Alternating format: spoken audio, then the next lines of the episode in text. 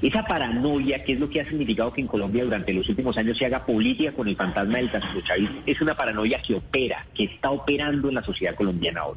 que está significando el hecho de que cuando circulan las imágenes de gente metiéndose a, a los eh, conjuntos de la minga entrando a un conjunto residencial en Cali,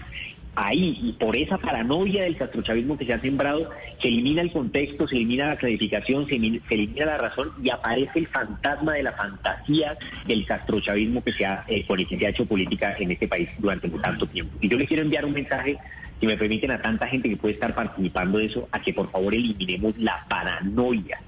a que por favor entendamos que aquí tenemos una crisis social